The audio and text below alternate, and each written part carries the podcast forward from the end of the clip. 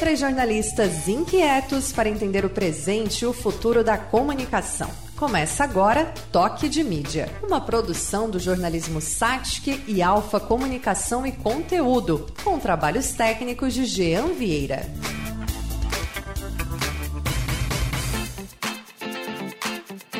Alô, alô, Podosfera, sejam todos bem-vindos. Este é o Toque de Mídia, podcast produzido pelo curso de jornalismo da Faculdade SAT, que é a Alfa Comunicação e Conteúdo, que tem os trabalhos técnicos de Jean Vieira. Eu sou a Kaki, a Kaki Farias, e faço parte desse trio de jornalistas inquietos ao lado de Andressa Fabres e João Pedro Alves. A gente fala de Criciúma, no sul de Santa Catarina, mas a gente quer conversar sobre comunicação com todo o Brasil e com toda a podosfera. É muito bom estar nessa terceira temporada do Toque de Mídia.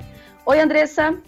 Oi, Kaki. Oi, João. Todo mundo que está nos acompanhando. Nosso convidado também que será apresentado em seguida.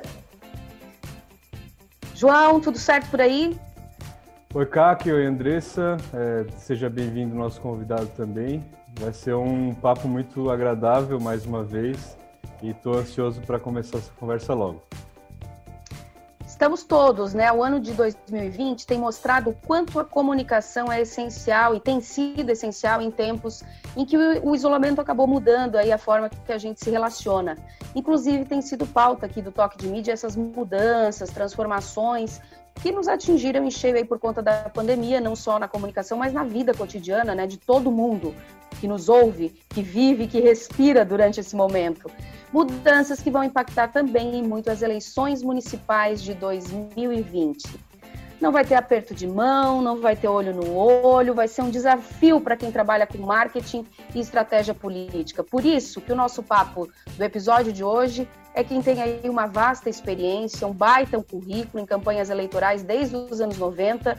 Nomes importantes do cenário político já passaram pelas mãos do nosso convidado de hoje, que é presidente também da agência New Vox, responsável por eleger aí, né, tem nesse currículo, nesse vasto currículo, uma série de eleições vitoriosas e nomes importantes não só do cenário político catarinense, entre prefeitos, governadores e senadores, é, entre outros nomes fora do contexto de Santa Catarina. Temos o prazer de receber hoje para bater um papo bem bacana sobre política e eleições o publicitário Fábio Veiga. Oi, Fábio, tudo bem? Oi, bom dia, muito obrigado pelo convite, Pedro, Andressa, Karina. É um prazer estar aqui conversando com vocês. E eu acho que a gente pode começar, o, o, a gente foi direto ao assunto com o Fábio. Ô, Fábio, quais são aí a, a, as tuas vitórias, né? E qual é o teu currículo em relação ao marketing político? E impressionou todo mundo. Conta um pouquinho para a gente aqui, para a gente dar uma introdução para quem nos ouve, Fábio, é, as campanhas que, que tu já participaste é, de eleições aí desde os anos 90. Bom, é, marketing político não é uma ciência que se aprende né, em qualquer lugar, não é uma ciência que se ensina em qualquer lugar mas é, você não ensina, você aprende, vamos dizer assim. E para aprender você tem que começar lá de baixo. Você tem que começar lavando louça, é, enfim, passando pano na cozinha, bem do começo, para um dia você conseguir sentar na sala, poder dar uma opinião, ser convidado para jantar com a família. Então, a minha história é mais ou menos parecida. Em 1990, eu participei da minha primeira campanha, uh, e foi uma campanha no Paraguai, que é uma campanha para a Assembleia Nacional Constituinte, com um grupo que depois viria a ser o principal grupo de comunicação de marketing político de São Paulo do PSDB.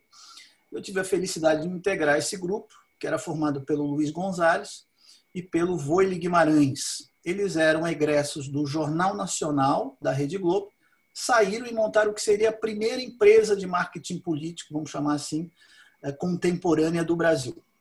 Eu fiz essa campanha de Assembleia Nacional Constituinte, foi uma, uma campanha muito rápida, de acho que uns 40 dias no Paraguai, e ali eu comecei a aprender os fundamentos que regem as eleições e que, vamos falar a verdade, estão presentes em todas as eleições que eu participei. Algumas, alguns fundamentos, uma espinha dorsal que regula tudo. De lá para cá, como eu te falei, a gente foi é, aprendendo. Né? Então, eu fiz a campanha presidencial de 92 no, no Paraguai, para Juan Carlos Wasmossi, tanto a Assembleia Nacional Constituinte para o Partido Colorado quanto essa foram campanhas vitoriosas. Depois, em 94, eu integrei a equipe que fez a campanha de Mário Covas, do governo de São Paulo. Em 96, Luiz Henrique é, prefeito de Joinville. Uh, 2000, a campanha do Dário Berger é prefeito de Joinville. Depois, uh, Geraldo Alckmin, governo de São Paulo. Zé Serra, governo de São Paulo. Geraldo Alckmin, presidente. Henrique Meirelles, presidente. E várias campanhas em Santa Catarina, como a eleição e reeleição do Raimundo Colombo.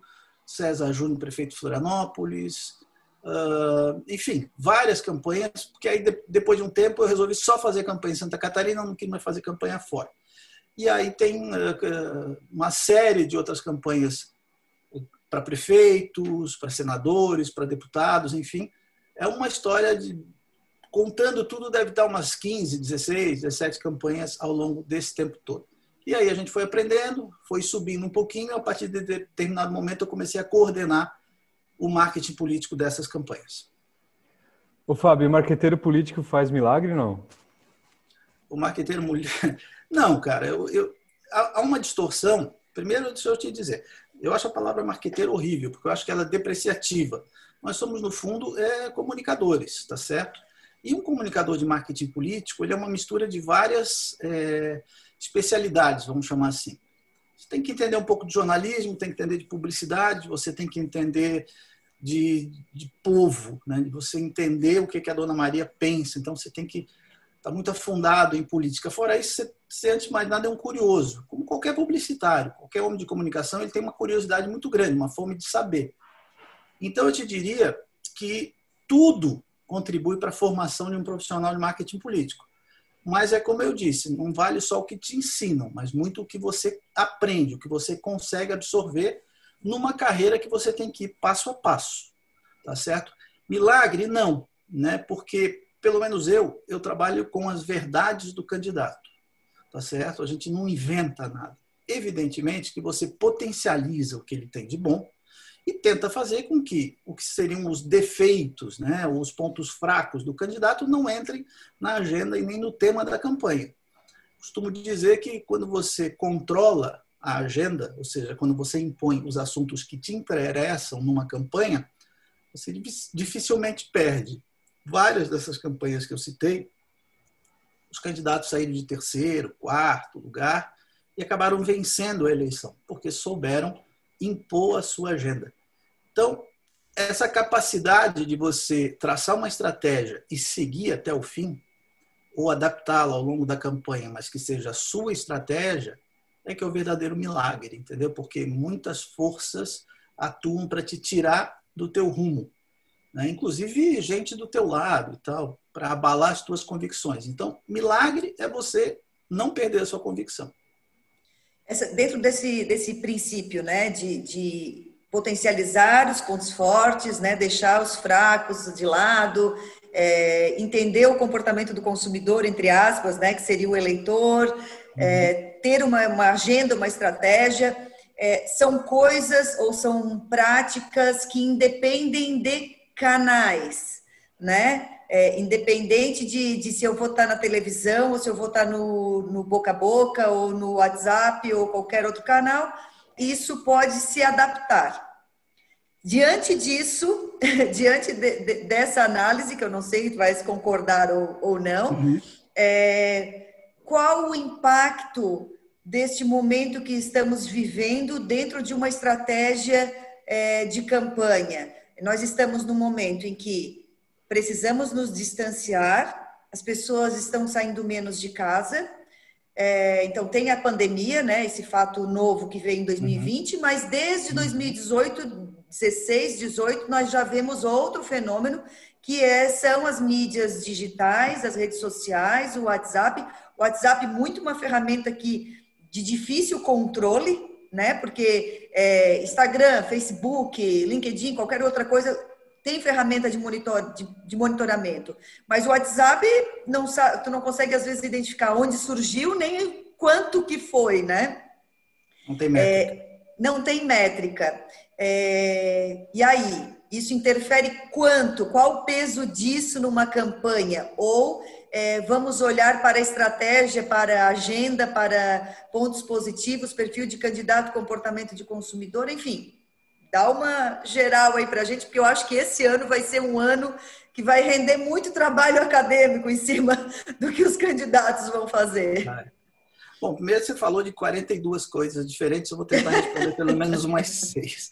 Vamos lá. Primeiro, tá essa, tá bom. Primeiro, essa questão uh, de tratar eleitor como consumidor né? e, e, e político como produto. É, um desses meus mestres, é, que é o Luiz Gonzalez, sempre disse que, é, infelizmente, político não é sabonete. Porque se fosse, seria muito mais fácil. Porque quando você tem um produto qualquer, um refrigerante, você consegue, ou pelo menos a maioria das marcas se posiciona dizendo o meu é melhor, o meu lava mais branco, o meu tem um mata mais bactéria, o meu desinfetante, enfim, o meu o meu sabonete é mais cheiroso. E você impõe a sua é, verdade, ou pelo menos o seu posicionamento, sem haver o contraditório. E o contraditório é uma coisa muito presente na política, aliás, onipresente na política. Partir do momento que você coloca alguma coisa, imaginando que você seja um sabonete, você diga eu, eu, eu sou o sabonete mais cheiroso e eu sou o sabonete que mata mais bactéria, o outro lado, a marca concorrente, vai dizer não é verdade. Eu tenho um estudo aqui da, da Fundação é, Oswaldo Cruz que diz que não mata. Quem mata mais bactéria, fulano de tal. Aliás, tem pessoas que sofreram alergia com isso. Coloca no ar a pessoa que sofreu alergia com esse sabonete. Então, no mundo dos produtos, não há o contraditório. E no mundo da política, há. Então, por isso que eu digo que não há milagre. Você tem que obrigatoriamente trabalhar com as verdades e tomar muito cuidado com a volta. De que maneira eu coloco um posicionamento, eu exponho um posicionamento, e de que lado isso se torna, isso vem contra mim. Tá certo? Então, o primeiro raciocínio é esse. O segundo é relativo à pandemia. De fato, é uma situação, óbvio, nova para todo mundo, mundo, tá certo? E que vai ter uma importância fundamental dependendo das circunstâncias locais, como sempre. Depende de cada lugar. Eu acho que o que tem de comum no Brasil inteiro em relação à pandemia é que ninguém queria uma eleição numa hora dessa. As pessoas têm muito que se preocupar antes de se preocupar com eleição. Então, assim, os governantes, eh, os parlamentares, é, enfim, os governos estão dizendo: fique em casa, não vá ao supermercado, não vá à academia, evite a farmácia. Mas estão dizendo: mas vai votar. Obrigatoriamente você tem que votar. Então, já é uma coisa que as pessoas não queriam nesse momento e é uma coisa incoerente, tá certo? Você tem uma certa incoerência de você mandar as pessoas é, para lá ou para cá. Uh, acho que por conta disso as eleições terão um índice de abstenção muito alto, uh, pela tendência que a gente tem visto agora em pesquisas. O índice de abstenção deve ser maior entre as pessoas de maior classe uh, social, de, de, poder aquisitivo, e os mais velhos. Né? Dificilmente os mais velhos vão querer sair de casa, até porque a multa é pequena. Né? E os filhos não vão deixar a vozinha, o vozinho sair de casa para votar. Isso é muito difícil. Vai ter que haver um esforço extra de mobilização. E isso vai atrapalhar um candidato ou outro, dependendo de qual faixa social ele, age, ele, ele interage. É, então, é, essa questão da pandemia ela vai estar muito presente, principalmente para candidatos que estão indo à reeleição.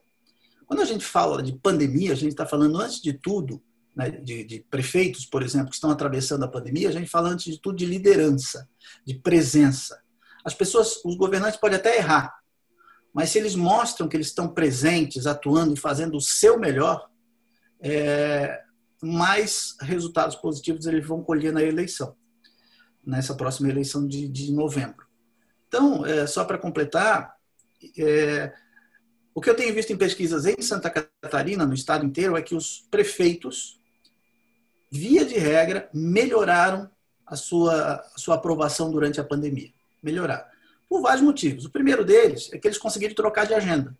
Então, se a agenda era obra, enfim, fez, não fez, foi bom, não foi, eles agora entraram numa outra agenda que é a questão da liderança, que era uma coisa que tinha desaparecido no mundo político. Liderança, é, experiência administrativa, experiência política na eleição de 2018, ela não teve mais nenhum valor. O que mandou foi né, ideologia e posicionamento ideológico.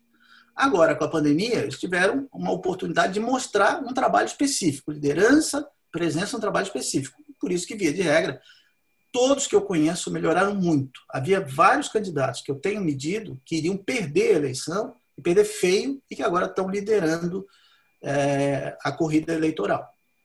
Outro fator é que, na minha opinião, hoje, né, e eu troco de opinião sempre por outra opinião que vale 50 centavos a mais do que a minha, quer dizer, nada está escrito em pedra, mas a minha opinião, nessa eleição, o eleitor vai decidir muito rápido. Ao contrário de outras que ele deixa para decidir no final, eu acho que ele vai decidir rápido. Por quê? Porque ele tem mais o que fazer, ele tem mais assuntos para se preocupar. É a, é a escola do filho, é o filho em casa, é o home office, eu compro um outro computador para meu filho ou não, porque eu estou repartindo com ele, porque ele está fazendo aula online, saúde, plano de saúde que eu não estou conseguindo pagar, desemprego, vou ficar doente ou não vou, enfim, uma série de coisas que faz com que a eleição seja a última das últimas das suas preocupações. Então, eu acredito que em vários lugares, não todos, ele vai olhar para o candidato, para os candidatos e vai dizer quais são, quem está aí, bom, é o meu, acabou. Não quero mais saber porque eu tenho outra coisa que me preocupar.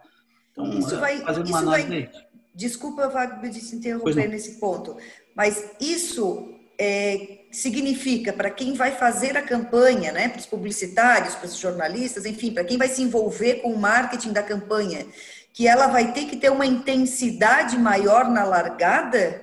É, isso não. interfere nessa intensidade, nessa estratégia? Não, não, não, não. a palavra para mim não é intensidade. É importante você entender que o eleitor, historicamente, ele vota por três motivos. Ele vota por gratidão, né? ele vota é, por identificação ideológica e ele vota por uma expectativa de benefício futuro, por esperança, o que, que a minha vida pode melhorar. E aí você de maneira diferente em cada uma dessas instâncias. Porque o que o prefeito faz é, de fato, o que influencia o dia a dia, o cotidiano das pessoas.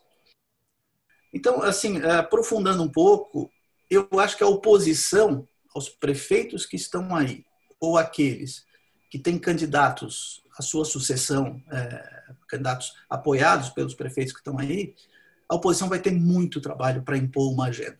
Né? Porque a pergunta é, sim, durante a pandemia, onde você estava? De que maneira você contribuiu? Então, eu não tenho dúvida que a pandemia né, ainda vai ser um elemento muito presente, tanto consciente quanto inconsciente.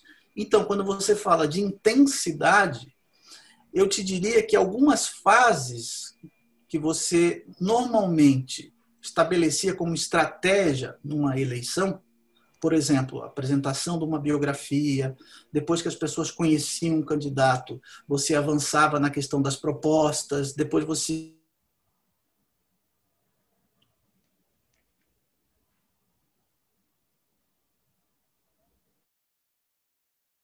é uma batalha de chegada. Você posiciona a metragem essa eleição. Ele seria um curta-metragem ou um documentário do TikTok. Ouvindo aqui, a gente estava percebendo que mudou muita coisa mesmo nesse cenário. Ouvindo agora e, e, e análise de conjuntura que talvez a gente não tinha parado para pensar de tantas mudanças, tantas variáveis que vão ser novas diante desse pleito de 2020. E o Fábio estava falando sobre a questão de, de é, por exemplo, valorizar verdades, né? Mas uma coisa que sempre foi muito marcante quando a gente está falando em, em campanha também tem a questão de é, encontrar algumas fraquezas do adversário. Isso ainda uhum. é uma, vai ser uma, uma, uma estratégia que vai ser usada, ou tu entendes que agora também nesse cenário vai dar uma mudada nisso? Não, não, isso é, faz parte do jogo. Eleição é comparação. Você compara tudo. É, fortalezas, fraquezas, histórico, experiência administrativa, ideologia, enfim. É, não vai mudar, não. não. O princípio das eleições não vai mudar. Quando a gente fala de pandemia, na verdade a gente está falando de uma qualidade, um adjetivo, um defeito, que é liderança, é presença. Né? E por isso que muitos prefeitos que estão hoje no poder conseguiram reverter a sua aprovação de governo. Porque a exposição durante a pandemia foi absurda. Ficaram basicamente falando sozinhos, né? trazendo soluções na frente de batalha, errando e acertando. A pandemia tem uma, uma ela tem uma característica que está meio inconsciente, mas ela está absolutamente presente na cabeça das pessoas, mesmo que elas não saibam. Qualquer assunto, qualquer ponto relativo à pandemia no mundo inteiro não tem consenso. Nada que você trate de pandemia é consensual. Por exemplo, é, cloroquina, ah, é bom ou ruim? Não há consenso. É tocar em superfície, contamina ou não? Não sabem. É, a recontaminação, se contaminar mesmo depois de estar imune, não há consenso. Eu tenho brincado que se você defender a tese de que você vai passar por uma pessoa que está a 50 metros de distância de você e alguém disser, olha, se você olhar para essa pessoa, se a pessoa estiver contaminada, você vai pegar Covid, amanhã tem até site defendendo é, esse absurdo. Então, não havendo consenso, o que, que há? Há uma confusão, uma carência, há uma bagunça na cabeça do eleitor né, e do cidadão e das pessoas. Então, o que, que, o que, que vai acontecer? As pessoas precisam de um porto seguro, de alguma coisa que elas possam confiar, de fatos, de, é, de fatos e números que sejam comprovados, que sejam reais. Estão precisando de um conforto. Né? E essa carência, hoje, ela é múltipla. É carência de abraçar os, os avós, é carência de conviver na, na, universidade. Nós estamos aqui falando, né, somos quatro pessoas, cada um no seu canto. Normalmente a gente estaria junto numa mesma sala, conviver com seus colegas de trabalho, enfim, uma carência de um cinema e uma carência de liderança, de liderança que você possa confiar e que sejam, sobretudo, lideranças equilibradas, que eu acho que é o que está faltando no Brasil hoje em dia. Ô, Fábio, eu, eu tive uma experiência só de cobertura de eleição é, por parte de um candidato, né? Eu era assessor de imprensa de um candidato. E, assim, na comparação com o cenário de hoje que eu fico imaginando, né? Talvez a principal diferença seja que, ainda mais sendo uma, uma eleição municipal, né? Como a que eu trabalhei, né? Esse uhum. ano de novo, é, a diferença principal é que toda a estratégia ela era muito baseada no, no contato com as pessoas, né? A estratégia e o, o dia a dia da campanha, né? O contato, apertar a mão, o participar de reuniões em bairros, em, é, com candidatos a vereador, enfim. E isso não deveria ser possível, né? É, isso deveria ser proibido. Acho que até vai acontecer em alguns casos, mas não vai acontecer. O que, que você imagina que possa ser solução para substituir esse, esse contato com as pessoas, né? É, diante desse cenário aí que a gente tem?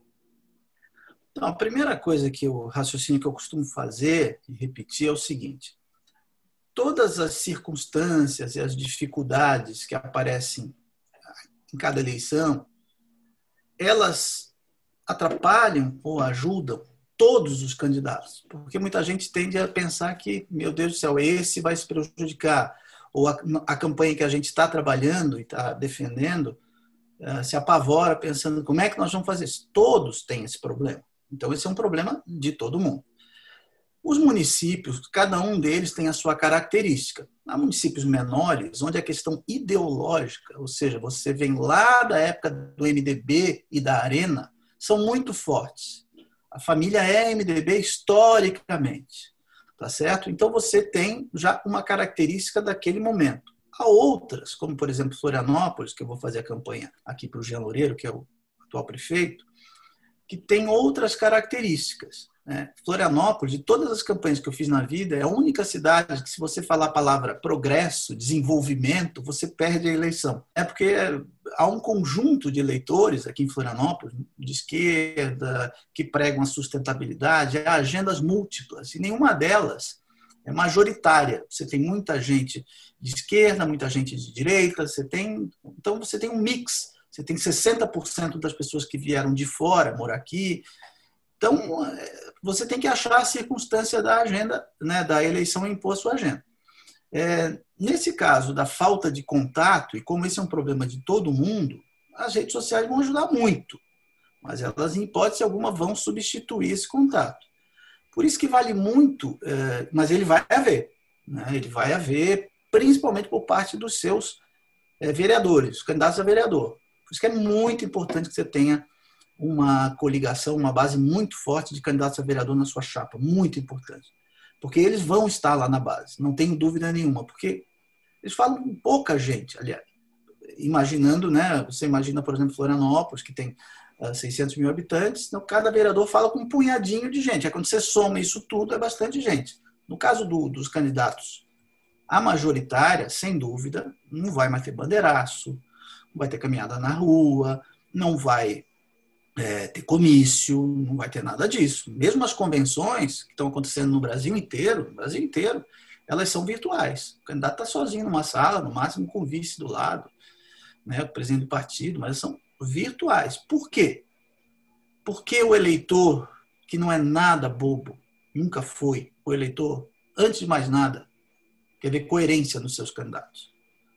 Então, se você é, não tiver um mínimo de coerência com o momento, que é o fique em casa, faça a sua parte, se sacrifique pelo momento, eles não vão admitir que um candidato é, faça o contrário disso numa eleição. O sujeito que for para a rua de uma maneira ostensiva, com a multidão, ele vai ser cobrado por isso e vai perder voto. Isso não tem dúvida.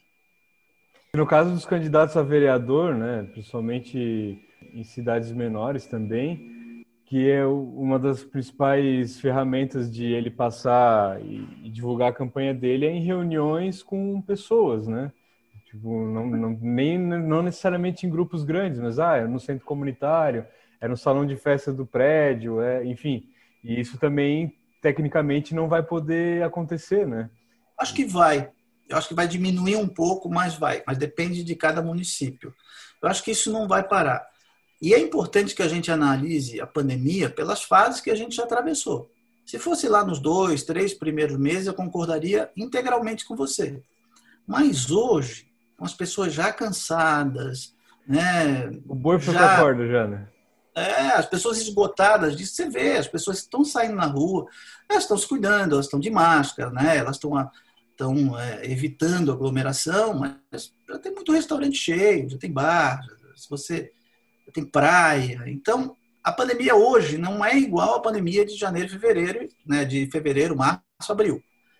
E a tendência, né, quando você coloca esse, esse seu argumento, a tendência natural das pessoas é achar que a gente ainda está vivendo aquilo lá atrás. Não está. Então, é, uma coisa são as regras, outra coisa é o comportamento das pessoas. Então, eu acredito que no caso de vereadores terá um impacto bem, bem pequeno. No caso de candidato a, a prefeito, não. Mas os vereadores eu acho que vão continuar fazendo seus, suas reuniões, né? Em menor escala, sem dúvida, mas eles vão continuar fazendo. O prefeito não vai conseguir fazer. É, Fábio, é, colocasse um ponto ali em municípios menores, né? E a gente vê isso muito na nossa região, a história do MDB Arena, né? Essa polarização que sempre existiu. História. E agora, é, e agora a gente vê isso muito mais no país todo, né?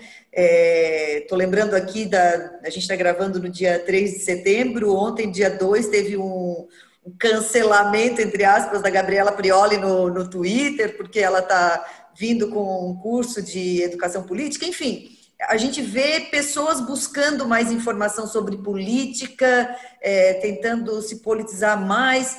Isso interfere de alguma forma na campanha municipal? Porque é, de presidente a gente viu que essa, essa polarização e essa busca interferiu de certa forma, né?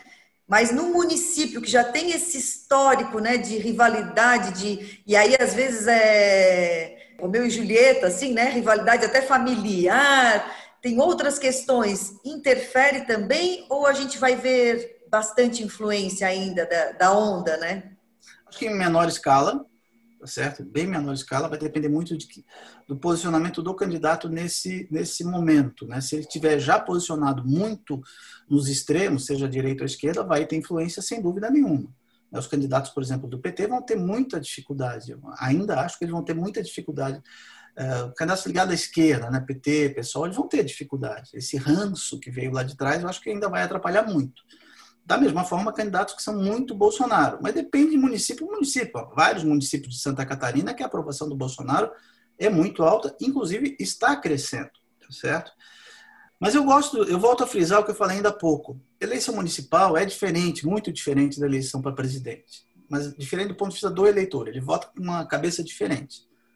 O prefeito ele sabe o que faz. Então a questão ideológica ela tem muito menor peso que uma questão para governador e principalmente para presidente é como se o voto é, para prefeito fosse mais prático, mais pragmático.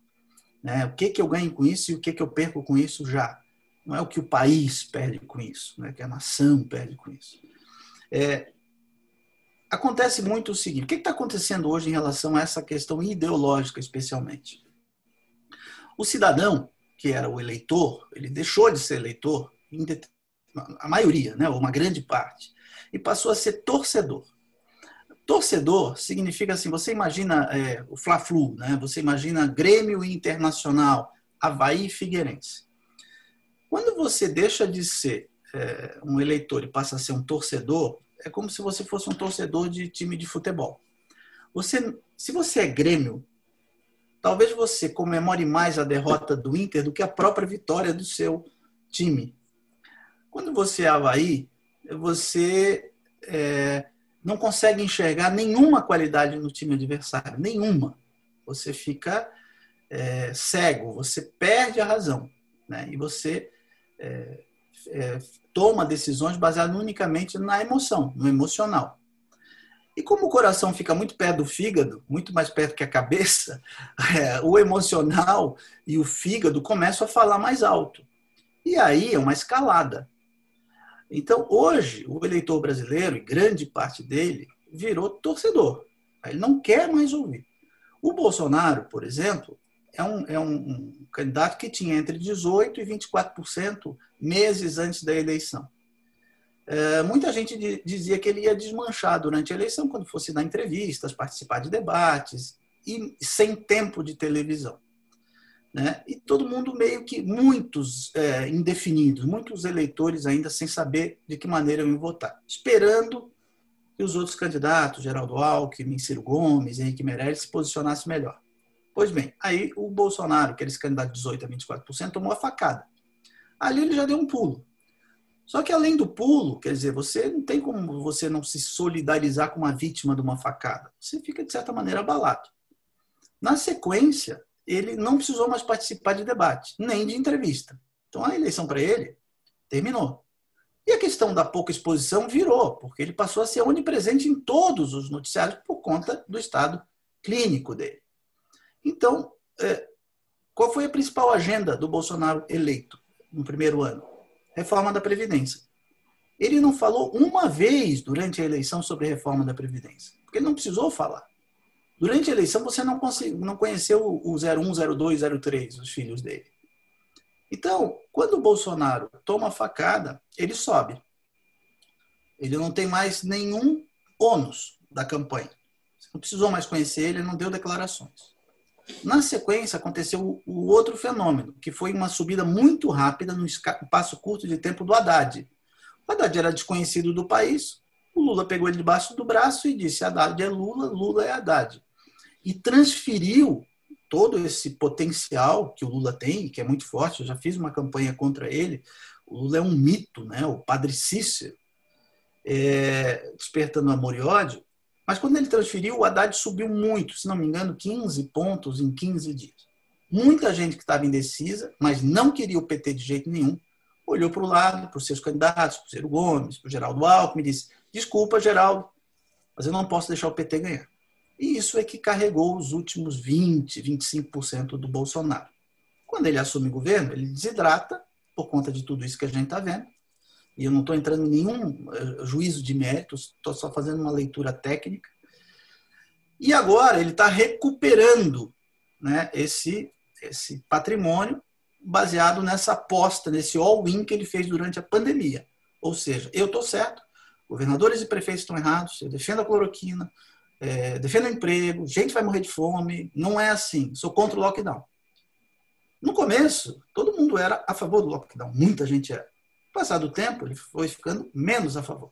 Então, hoje, muita gente está dando razão ao Bolsonaro. Razão. E ele está voltando a crescer. Quando ele sofreu todo esse ataque ao longo desse tempo, ele murchou de novo ali para os 25, 30, 33%, que sempre foi o núcleo duro dele. Então, esse eleitor do Bolsonaro, ele já viu tudo que ele precisava ver e já conhece o Bolsonaro de cabo a rabo. E ele está dizendo, esse eu não abandono mais. Então, virou né, quase que uma seita. E é uma seita orgânica, que age, atua nas redes sociais de uma maneira orgânica, né? ativa, tomando a iniciativa, não precisa de comando de ninguém. E isso vai ter peso, sem dúvida. Não tem dúvida. Os candidatos que forem contra ele, imediatamente, imediatamente tem 35% de rejeição. Imediatamente. E essa rejeição difícil, é um problema. Difícil, né, Fábio? Que constatação difícil para trabalhar a questão de estratégia nos municípios, porque já tem uma, uma variável aí que não dá para mexer. Atacar o presidente não é um, não está no, no script. É, mas quando ele diz que não vai se envolver em campanhas municipais, isso afeta de que em que grau, né? Porque assim, por exemplo, vamos pegar aqui onde nós estamos, né? Nós estamos em Criciúma, sul de Santa uhum. Catarina. Uhum. É, nós temos uma candidata que é se intitula a candidata do Bolsonaro. Inclusive, uhum. o, um dos filhos do Bolsonaro já veio aqui umas duas vezes junto com ela e tudo mais. Ela já viajou com pessoal, ele. Né? Tem uma relação pessoal, inclusive, né? Então, ela é, entre aspas, a candidata do Bolsonaro. Mas o Bolsonaro diz que não vai se interferir em eleição municipal. Se o Bolsonaro não aparece, o quanto de peso ela perde na campanha dela, de força, né? Na campanha uhum. dela, ou só essa relação familiar pessoal já já é forte o suficiente para carregar os 30%. E outra, é dá para dá para conectar o prefeito da cidade que eu moro com o Bolsonaro, as pessoas fazem essa conexão? E antes de tu falar, Fábio, eu vou botar outra observação aqui. É, quando tu fala que o, pre, o, prefeito da cidade, a eleição municipal é uma eleição é, diferente, porque a gente vê, né, a gente enxerga, a gente enxerga na nossa rua, eu, eu, relaciono também com a questão da proximidade, da proximidade física, né? Numa cidade como, como a nossa, que é uma cidade de 200 e poucos mil habitantes, e até menores, esse cara é meu vizinho, esse cara circula nos ambientes que, né, que, que, que circula, é muito próximo. Então, é, eu conheço ele melhor do que um presidente da República, que eu só vi ele, gostei, achei né, legal e, e já vou lá e voto. Né? O, o, presidente também tem essa. O quanto de influência tem tudo isso, né? relacionando com a, a questão da onda mesmo do Bolsonaro. Acho que dificilmente um candidato só diga que eu sou o candidato do Bolsonaro vai se eleger. Ajuda, ajuda, sem dúvida. É um fator que alavanca a candidatura dele, e dependendo do lugar, ele pode, pode chegar em segundo lugar ou até em primeiro se a eleição tiver candidato demais. Então você se posiciona. Agora, isso não é suficiente, onde, por exemplo, Criciúma tem um prefeito muito bem avaliado. Tá certo? E aí o eleitor que está votando de maneira pragmática quer saber da vida dele, não está se importando muito. Se o prefeito atual conseguir impor uma agenda de trabalho, de gestão, de entrega, de liderança e fugir dessa questão ideológica, não se posicionar muito nem à esquerda nem à direita, ele diminui a sua rejeição né, e consegue impor a sua agenda. No caso de uma agenda é, ideológica, um candidato que diga só, eu sou o candidato Bolsonaro, primeiro o eleitor vai olhar se isso é coerente ou não, se isso é uma coisa nova ou não. Por exemplo, na eleição passada, o Dória grudou no Bolsonaro como candidato Bolsodória nos últimos dias de campanha. Ele foi contra o Márcio França, que era então o governador, é, e o governador Márcio França era um cara de esquerda, defendia uma bandeira de esquerda. Mas era um candidato absolutamente desconhecido, as pessoas não conheciam ele. O Márcio França acabou perdendo por conta dessa adesão de última hora do Bolsodória. Mas perdeu, mas ganhou, o, ganhou, o Dória ganhou por muito pouco teve influência. Esse ano, acho muito difícil que um candidato de última hora disse: olha, atenção, eu sou o Bolsonaro, hein? Acho difícil que isso tenha tanto apelo. Mas tem. Tá certo? Um candidato Bolsonaro vai largar com um patrimônio. Por quê? Porque esse núcleo duro do Bolsonaro, hoje ele é surdo, ele não quer ouvir, ele já tomou a sua posição. Dá vantagens, mas bem menores que no, do que na eleição para governador. Santa Catarina elegeu com anormais 71% um governador absolutamente conhecido. Te diria que dos eleitores do Moisés, 10 ou 15, 20%, vai lá, sabiam o nome dele. O restante votou no 17. Esse fenômeno para eleição de prefeito, eu acho dificílimo de acontecer. Mas atrapalha quem se isolou numa num, canto, do que ajuda. Minha opinião, não sei se todo município vai ser assim, mas acho que as pessoas vão olhar primeiro para a liderança, para a gestão e para a presença, como você disse. Ô, Fábio, a gente até já falou um pouco do digital e tu, tu entendes que não é o, o, o, determinante nessa campanha, nesse momento, mas as redes, as redes vão ser aí palco para muita coisa. Óbvio. Que avaliação tu faz, né? Como convencer, né, por meio das redes, sem importunar, sem ser é, chato, mas também sabendo usar como uma estratégia. É mais um dos desafios que se tem pela frente em 2020. Não, essa é a pergunta que vale um milhão de dólares. Tá? Ela não há fórmula definitiva, porque a internet é um ser em mutação constante. Se numa eleição você tem o Facebook, noutra você tinha o Orkut, e depois é, o Instagram, e tem o TikTok, e, e cada vez mais determinados aplicativos ou sites é, falam com, com gerações diferentes, com nichos diferentes você já tem uma dificuldade inerente ao meio. Eu considero, antes de mais nada, a internet, a web, o digital, mais um veículo. A televisão e o rádio não perderam seu valor, pelo contrário. Numa eleição municipal, você tem diariamente programa para prefeito, são 10 minutos dividido entre todos os candidatos, duas vezes por dia, e você terá 70 minutos diários de comerciais é, de televisão. Então, isso aí, se um candidato tiver três minutos de, de tempo de TV, dividindo proporcionalmente o número de, de comerciais, ele vai ter mil e duzentos comerciais ao longo da eleição. Não há nenhuma empresa brasileira que consiga.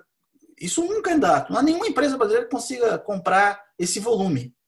Isso é claro que tem influência. Tem influência, por, ainda mais agora que, um, as pessoas estão vendo muita televisão. Não está saindo o final de semana para ir no restaurante. Estão vendo muita televisão. Dois, o número de assinantes de TV a cabo caiu bastante. Então a TV aberta, é, gratuita, virou novamente uma fonte de diversão, entretenimento, informação. Redes sociais têm muita importância. Eu costumo dizer que se Deus criou o WhatsApp, o diabo criou os grupos do WhatsApp, né? e principalmente o grupo da família, o grupo do condomínio. Porque, como você disse, né, Andressa, é, você não tem métrica, ele é incontrolável. A internet ela é muito mais para disseminar o mal do que o bem. Né? Você se diverte muito ver uma, uma pessoa se estrebuchando do que uma pessoa, muito mais do que você ver uma pessoa recitando um poema de Carlos Drummond.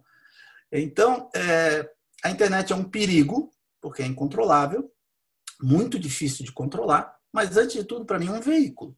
Se você tiver uma estratégia e principalmente uma estrutura eh, para transformar a internet numa aliada, eh, ela vai, vai te ajudar muito, vai funcionar muito. Agora, como fazer isso, de que forma fazer isso, aí cada, cada coordenador político, cada campanha tem o seu segredo. Eu não vou contar aqui, não. Maravilha, Fábio. Muito eu estava curiosa para saber se tu ias é, fazer alguma também. campanha e aí falasse do Jean, né? A gente comentou antes, quando a gente estava eh, falando sobre esse, esse episódio, que disse, bom, se for alguém que vai fazer uma campanha, não vai contar tudo o que nós gostaríamos de saber, né? Eu acho até que eu já falei demais. É isso assim, eu acho que foi incrível. Foi muito bom, foi muito bom. Mas a gente já está indo para a nossa parte final aqui do, do toque de mídia. Uhum. E sempre no final, Fábio, a gente deixa uma sugestão, seja de uma leitura, de alguma coisa que tenha relação com o tema ou não também, pode ser completamente aleatório, mas sempre uma dica aí para trazer ou leveza ou conhecimento para quem nos acompanha. Certo. Então, eu queria saber se o Fábio também separou alguma dica, se quer dar alguma dica, quer falar, passar alguma coisa aqui no toque de mídia. Olha, é, sim, né? É, o que, que eu diria para estudantes de comunicação, jornalismo, profissionais da área?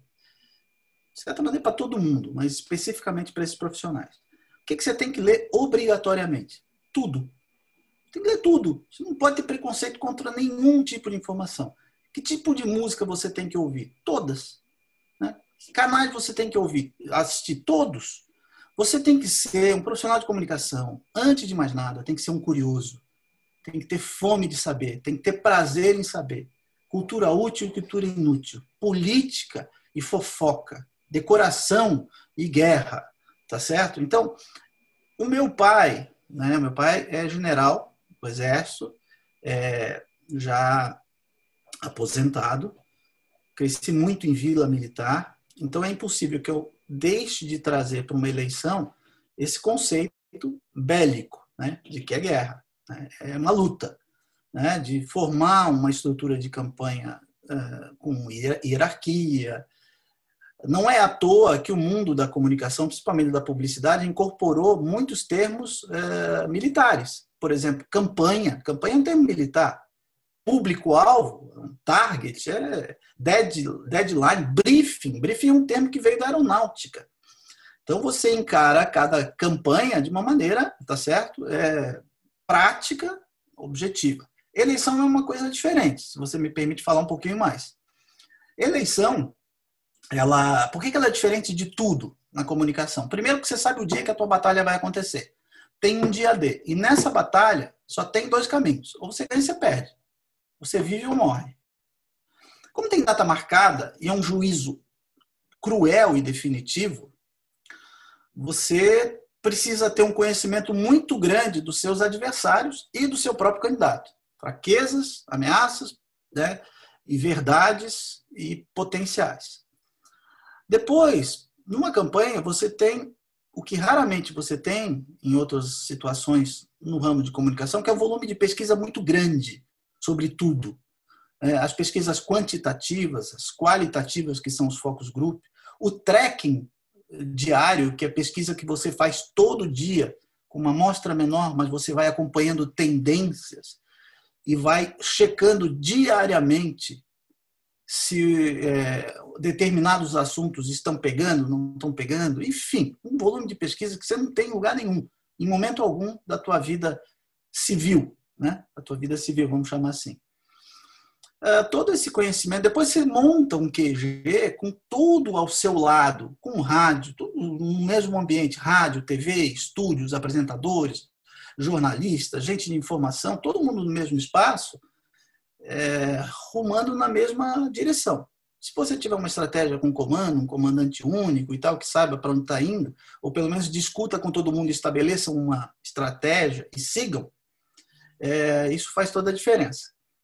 Livros, alguns é, séries que eu gosto e me ajudaram muito nesse segmento, vários. Por exemplo, tem uma série antiga chamada West Wing, se não me engano é dos bastidores do poder, que se passa dentro da Casa Branca, especificamente na, na vamos chamar na Secretaria de Comunicação da Casa Branca. É uma série muito interessante, escrita por um autor que é o Aaron Sorkin, é, que inclusive inventou uh, o que eles chamam de walk and talk, que são aquele, aquelas séries que as pessoas falam sem parar, caminhando pelo estúdio e interagem com outras pessoas e tal. Ou seja, é uma série onde o diálogo e o discurso e os textos têm que ser muito primorosos. E eles falam muito de política, de raciocínio. É uma série que tem 10 episódios. Eu adoro, adoro ela.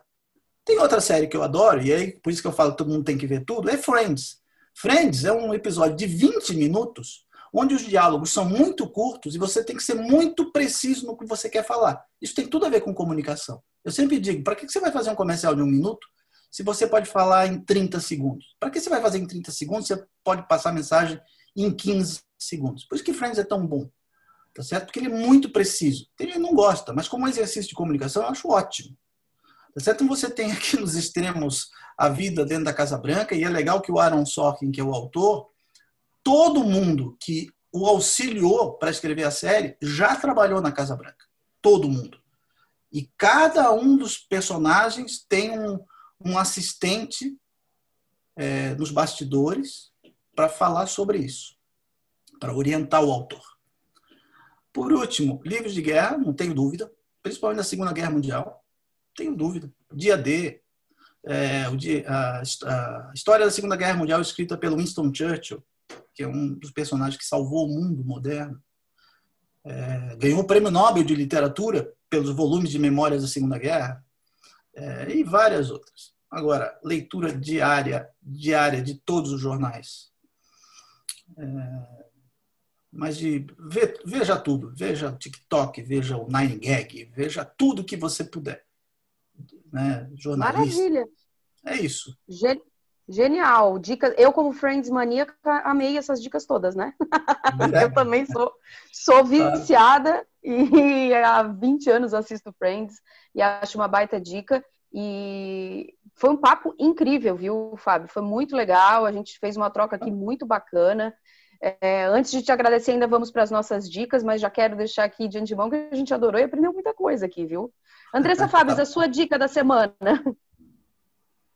Kaki, a minha dica é uma é mais técnica, vamos colocar assim, uma série no Netflix que está sendo super comentada agora, a Era dos Dados, a ciência por trás de tudo que eu assisti somente o primeiro episódio, eu não assisti ela inteira, ainda não maratonei, até porque é, é daquelas séries que a gente precisa digerir um pouquinho, porque são muitos dados, mas eu vou dar um spoiler desse primeiro episódio, só para vocês terem ideia, uma pesquisa científica está mostrando que um pássaro pode ajudar a prever a intensidade de furacões. Então, para ver o, o, quanto que os dados e as pesquisas científicas, né, a ciência é importante em vários aspectos da nossa vida, né? E numa fase que a gente está aí de tanta negação de ciência, né? É, eu acho que é legal as pessoas assistirem para verem é, e, o quanto demora uma pesquisa, né? Porque aí o cara tem, vai lá e, e ele pesquisa uma única espécie de um pássaro. Tá, mas para que, que eu vou estudar esse pássaro específico, né? E aí, lá no meio, ele descobre essa interferência ou essa é, possibilidade de prever intensidade de furacões. Então, a era dos dados. E ontem, eu estou assistindo... Já estou anotando aqui. É... e agora, eu, eu não ia dar essa dica, mas eu vou dar essa dica porque eu lembrei, o Fábio disse, né? Assista de tudo. E eu sou um pouco disso também. Eu uso muito Netflix para espairecer, então eu gosto de pegar coisas diferentes, mas numa intensidade assim que seja uma coisa mais leve. E eu comecei a assistir uma série que é uma série muito improvável de alguém outras pessoas assistirem, que se chama Rita. E por que, que ela é improvável? Porque ela é uma série dinamarquesa. É uma Eu série, comecei uma... a assistir também. Assistisse? da professora. É, exatamente.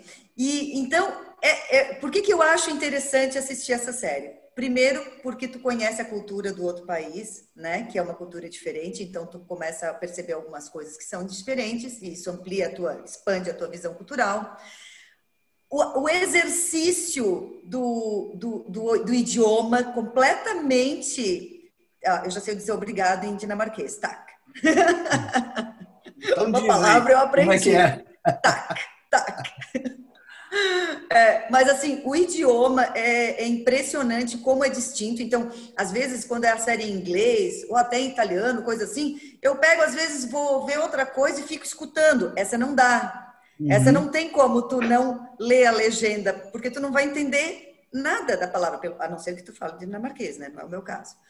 E eu lembrei também dessa história, cá, que não sei se tu visse ontem o episódio, o, o fato, né, de uma professora lá de Belo Horizonte que faleceu de Covid. O sobrenome dela é Cária e as pessoas chamam de Cária. E eu vi no Twitter depoimento de uma pessoa e agora vi matéria no, no, no Brasil Journal com dois textos do Carpinejar sobre ela.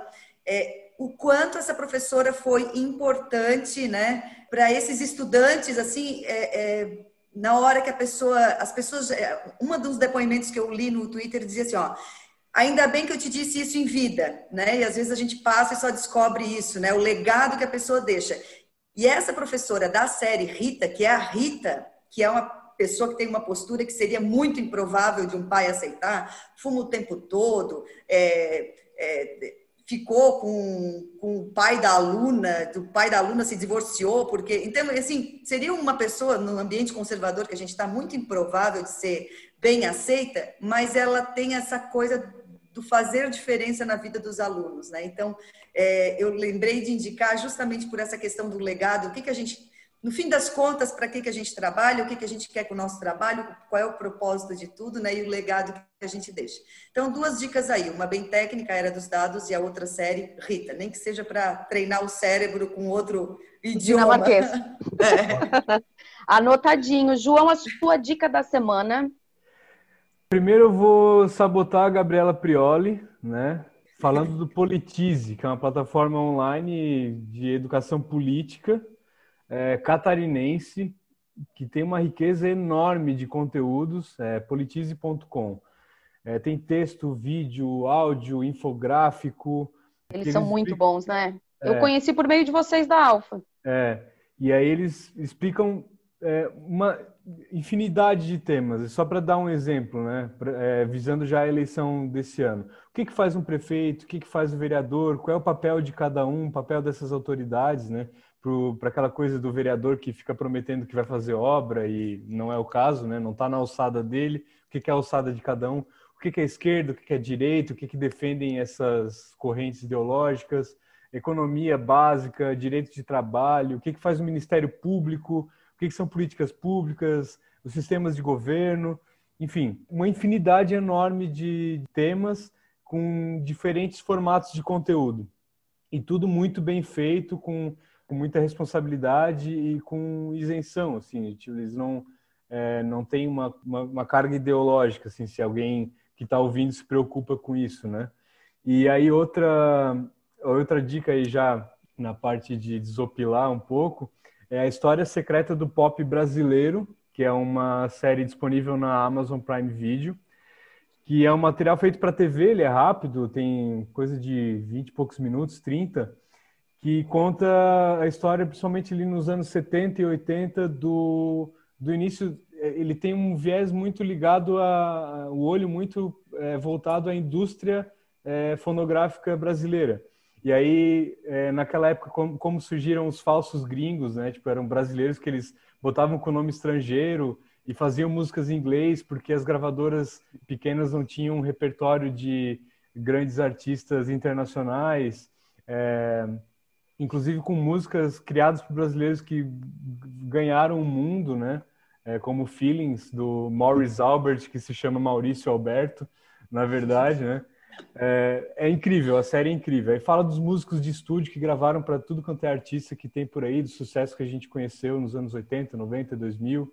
É, o produtor que inventou a Gretchen, como surgiram as músicas infantis. Quem quer entender um pouco desse mercado fonográfico e do pop brasileiro, dessa indústria e da cultura, né? Enfim, eu acho que é uma série muito interessante. Então é na Amazon Prime e o link está na descrição do episódio. Deixa eu corrigir. Não, é porque o politize é politize.com.br. O João falou .com tá. e ele é .com.br. Então, se alguém está ouvindo a descrição, a, o, as nossas dicas ficam sempre na descrição, mas se está ouvindo, né, .com.br. Obrigado. Maravilha. A minha dica ainda segue na área do ensino, né? Porque eu, por enquanto, estou focada nisso, vocês sabem uh, por conta do doutorado, enfim. E eu tinha indicado aqui um e-book muito legal que o Núcleo de Estudos de Rádio, lá coordenado pelo professor Luiz Arthur Ferrareto, tinha lançado sobre a Covid-19 e comunicação, e agora eles lançaram um novo, há poucos dias, sobre a questão do ensino emergencial em tempos de Covid. E aí fala muito das questões das aulas remotas, do quanto a gente precisa se comunicar, porque ele se assemelha muito, e aí a comunicação nisso ajuda muito, porque o que a gente faz numa live nada mais é do que uma conversa como um meio de comunicação. É um, mais um meio, né? É muito semelhante ao rádio, tu prender atenção, e aí eles fazem essa analogia do quanto tu pode ter algumas técnicas e dicas para poder prender atenção numa live, numa aula que está no modelo remoto, e eu achei muito legal, é, é ele é escrito também como forma de, de, de, de dicas mesmo, né? E aí é o 10 passos para o ensino emergencial em tempos de Covid-19. É só fazer o download, também vou deixar o link para que a gente coloque aí na descrição e também na, no, no perfil do Toque de Mídia. E assim a gente vai fechando esse episódio, agradecendo muito ao Fábio, foi realmente muito bom esse papo, falando sobre política, sobre eleições, sobre estratégia, saber um pouquinho da tua história, da tua, da tua trajetória, viu, Fábio Veiga? Muito obrigada mesmo por ter participado e aceito o nosso convite prazer foi todo meu. Né? É, é sempre um prazer a gente dividir é, ideias, conversar com pessoas inteligentes como vocês. Né? Só essas dicas que vocês deram hoje vão me ocupar a tarde inteira. Uhum. E eu, eu realmente foi, gostei muito dessa conversa. E sempre que vocês quiserem, estou à disposição para conversar e para trazer um pouquinho do meu conhecimento, da minha experiência principalmente, para vocês, tá bom? Obrigado mesmo. Com certeza. Obrigada mesmo, de coração. João, Andressa, mais um episódio para conta. Até o próximo. Um abração para vocês. Valeu, foi muito bom. E Fábio, quando a gente também está à disposição, quando tiver novas pautas, lembrar da gente, né? Olha, eles têm que falar sobre isso no, no Toque de Mídia, o canal está aberto para essas sugestões. Obrigada mesmo pela participação. Imagina. Eu, eu digo sempre que aqui a gente tem uma hora de aprendizado, né? Porque a gente fazendo o, o episódio, a gente acaba aprendendo muito e eu gosto muito disso. Então, eu agradeço a tua colaboração. Obrigado, pessoal que nos acompanha. Espero também que tenham aprendido bastante com a experiência do Fábio. Valeu, gente. Até o próximo episódio. Tchau, pessoal. Beijão. Valeu. Até mais. Tchau, tchau.